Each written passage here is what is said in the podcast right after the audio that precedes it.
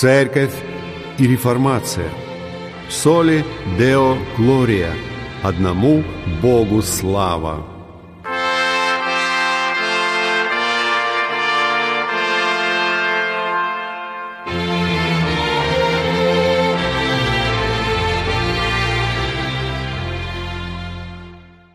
Здравствуйте, дорогие друзья! Вы слушаете радиопередачу «Церковь и реформация» и вас приветствует ее ведущий пастор Максим Фокин. Сегодня вашему вниманию мы представляем статью Джима Элифа «Новое Евангелие, привлекательное, но бессмысленное». К сожалению, и наша весть, и методы евангелизации часто полны множества заблуждений. Посев в неспаханную почву дал беспрецедентный по статистике неурожай. После евангелизации становится все труднее в церкви найти пшеницу среди плевел. Мы распространяли материалы по методам привлечения людей и даже использовали их в наших книгах по богословию. Мы развлекали умнее, чем раньше, и заставляли внешний мир лучше относиться к церкви. Мы старались меньше говорить о грехе и святости, чтобы не оттолкнуть кого от церкви. Мы учили, как быть христианами без суда, как славить Бога, не любя святости, учили, как сказал некто, говорить «Аминь», не сказав «Да».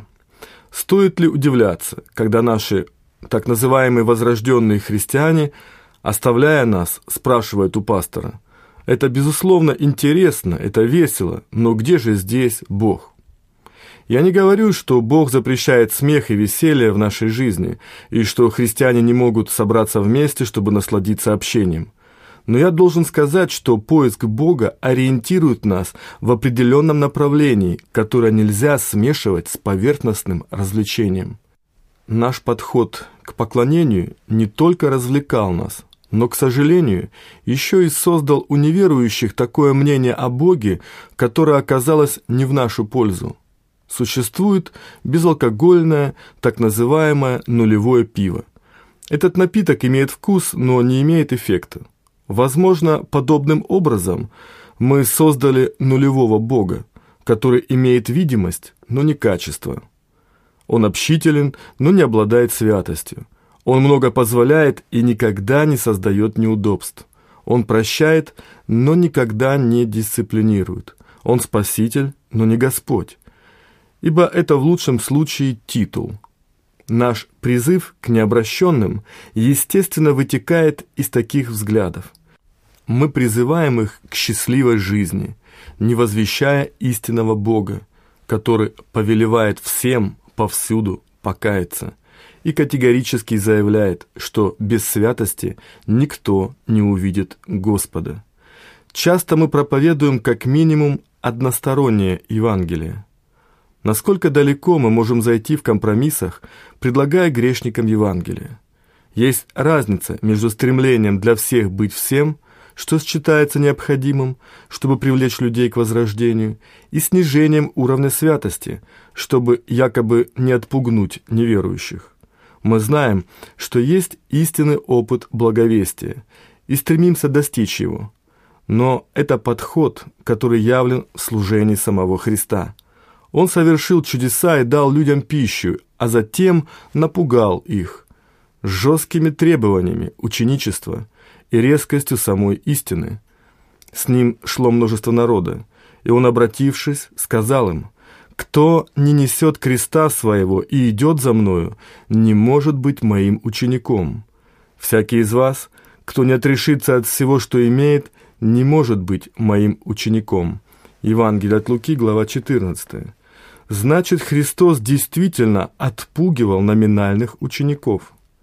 Тревожнее всего в церкви то, что наш менталитет благовестия не отражает Христа. Мы часто правильно ведем неверующих к вратам спасения, но затем утверждаем, что эти врата достаточно широки, и они могут войти в них с их бунтом. Мы не стоим за правду, опасаясь сопротивления. У нас есть определенные критерии имиджа, ведь никто не хочет быть лидером церкви, теряющей своих членов. Немногие, если таковые вообще есть, ненавидят нас по веским причинам. Иисус сказал, «Если мир вас ненавидит, знайте, что меня прежде вас возненавидел. Если бы вы были от мира, то мир любил бы свое, а как вы не от мира, но я избрал вас от мира, потому ненавидит вас мир». Евангелие от Иоанна, глава 15. По большей части мир ненавидит наше шутовское поведение – Телепрограммы, постоянное обирание народа, нынешние традиции и наши пресловутые грехи и лицемерие. Мы полагаем, что мы, как христиане, чужды всего этого. Но так ли это на самом деле? Сколько людей ненавидит церковь за благочестие в повседневной жизни? Павел сказал, «Все, кто хочет жить благочестиво во Христе Иисусе, будут гонимы. Неверующие всегда возведут на нас напраслину». Мы должны жить в мире со всеми, если это возможно. Но благочестие увеличивает трение быстрее, чем масло дружбы смягчает его. Благочестие, нравится нам это или нет, всегда будет ставиться в упрек. Немногие, если таковые вообще есть, обижены нашей вестью, которую мы проповедуем. Вежливые и умные проповеди могут успокоить, но ничего не сделать для преобразования грешников. Мы находимся в опасности ввести людей в столь хорошее настроение, что они перестанут осознавать необходимость возрождения. Внешне нуждаются в спасении, но в чем нуждается верующий? Разве что в том, чтобы становиться более успешным. Такая весть привлекательна, но абсолютно бессмысленна. Позвольте мне сказать прямо, наша весть побледнела и стала слабой, ибо она не ставит человека перед выбором и практически не предлагает решений, которым необходимо следовать. Мы проповедовали так, что заставили людей спросить, спасение от чего? По мере продвижения в этом направлении мы стали придавать вес душевным выгодам и игнорировать грех. Неудивительно, что многие люди – хотят именно этого. Ибо будет время, когда здравого учения принимать не будут, но по своим прихотям будут избирать себе учителей, которые льстили бы слуху. Библейский ответ на это только один – проповедуй слово. Настой вовремя и не вовремя, обличай, запрещай, увещевай со всяким долготерпением и назиданием. Второе послание к Тимофею, глава 4. Посмотрим правде в глаза. Евангелие является оскорбительным. Крест и вера оскорбительны, ибо исключают наше достоинство и наши добрые дела.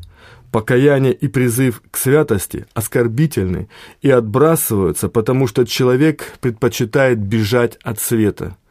Узость врат оскорбительна, потому что она показывает, что люди вовсе не открыты к Богу владычество Бога оскорбительно потому, что люди не хотят знать о нем. Неудивительно, что Павел, который пребывал с Тимофеем с самого начала, сказал, что он вместе со мной в страдании за благовестие. Это имеет место там, где есть искреннее возвещение Евангелия, потому что во Христе нам дано не только веровать в Него, но и страдать за Него. Не ищите поводов для отвода. Мол, преподавать Евангелие целиком – это все равно, что кормить ребенка биштексом с кровью. Когда вы в последний раз слышали Евангелие или учили таким образом, чтобы люди сказали «сурово», кто примет такое, а потом тихо уходили? Именно так было с людьми вокруг Христа. Это был не единичный случай у одного евангелиста – это постоянное столкновение мировоззрений, которое не ослабевало вплоть до креста. Господь принес не мир, но меч. Оправдать отказ от полноты Евангелия ради увеличения церкви немыслимо. Мы должны задать вопрос, не улучшили ли мы Евангелие так, что Христос бы его никогда не узнал? Можем ли мы продавать товар лучший, чем наш Господин? Мы помним, что когда толпа отошла от Иисуса, с ним осталось всего 12 человек, хотя один из них оказался Иудой. Они сказали то, что знает каждый истинно верующий. «Господи, кому нам идти? Ты имеешь глаголы вечной жизни». И это удивительная вещь. Евангелие, которое всегда выступало против смягчения вести о падшести человека, святое Евангелие, которое всегда противостоит миру всему, завладела сердцами многих людей. Тех, кто некогда сопротивлялся Евангелию, оно преодолело. Это нечто исключительное. Они поняли, что они нашли жизнь, и она только в неповрежденной истине. Я думаю, что мы упустили саму идею Евангелия. Это не приманка для детей. Его цель прежде всего не обращение к человеку, но слава Бога. Христос ясно сказал, «Никто не придет ко мне, если не привлечет его Отец». Не пора ли учить, как Павел, который не умалчивал ни о чем, но настойчиво и с любовью возвещал силу креста? Он не давал людям то, чего они хотели. Он давал то, что необходимо. Мы можем лишь подражать такому дерзновению, ибо и иудеи требуют чудес, и эллины ищут мудрости, а мы проповедуем Христа распятого, для иудеев соблазн, а для еленов безумие. Не беспокойтесь, есть те, кому нужна именно эта истина, хотя бы весь мир это отбросил. Должны ли мы оставаться маленькими церквами и готовиться к скорбям и мукам?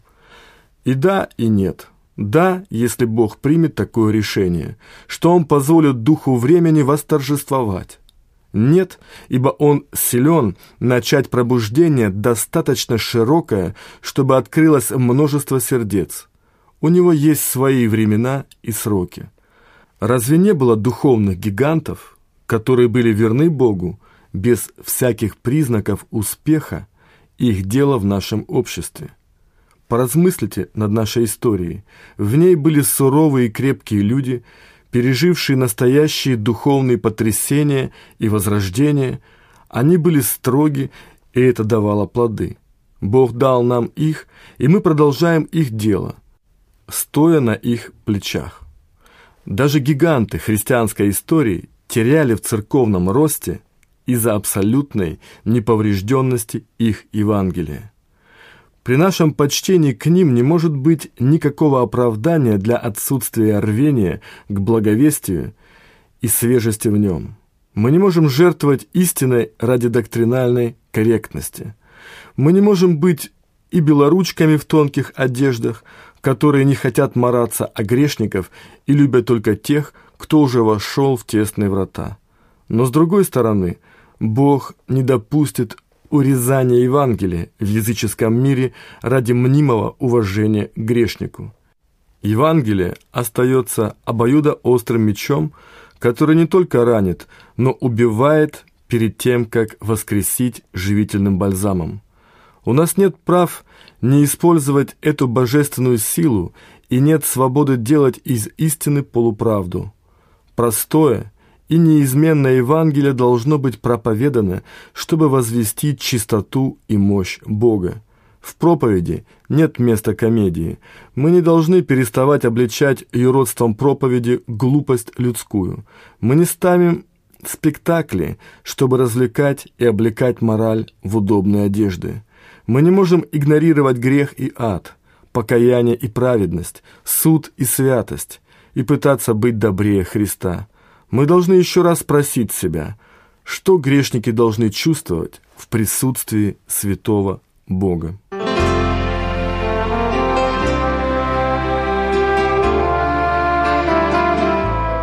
Вы слушали передачу «Церковь и реформация». С вами был пастор Евангелической реформатской церкви города Санкт-Петербурга Максим Фокин. Пишите нам по адресу город Санкт-Петербург, индекс 194-214, абонентский ящик 39, с пометкой «Для передачи «Церковь и реформация». Храни вас Господь!